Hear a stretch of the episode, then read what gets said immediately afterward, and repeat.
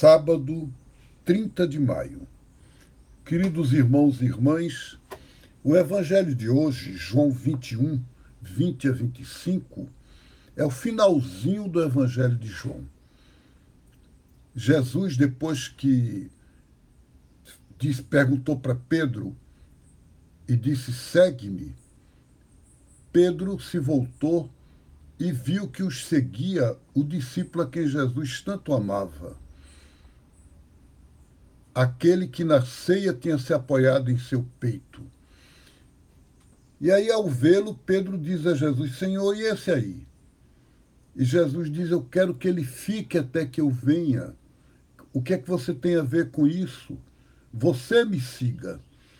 Então, esse evangelho, ele faz uma relação entre o ministério e o carisma, entre a relação das pessoas que recebem de Jesus um, um mandato de serem pastores e as pessoas que são discípulos de Jesus para poder testemunhar a presença dele.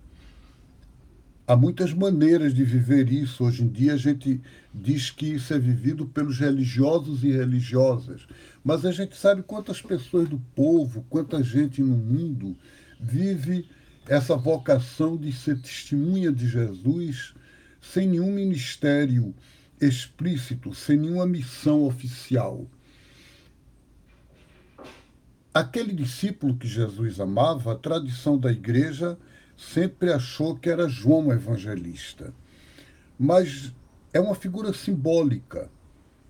É um símbolo de todos nós, discípulos de Jesus. E Jesus diz: Eu quero que ele fique até que eu venha, significa o quê? Eu quero que ele permaneça. Eu quero que ele seja testemunha da minha presença no mundo. Vamos ser isso, gente, viver isso até o fim.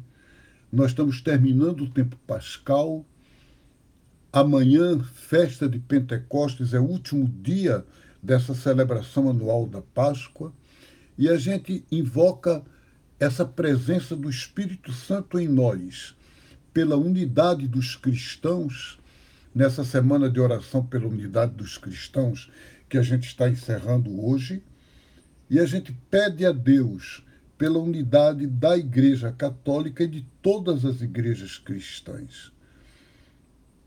Um grande abraço a vocês, Deus abençoe, um bom final de semana e até amanhã, se Deus quiser.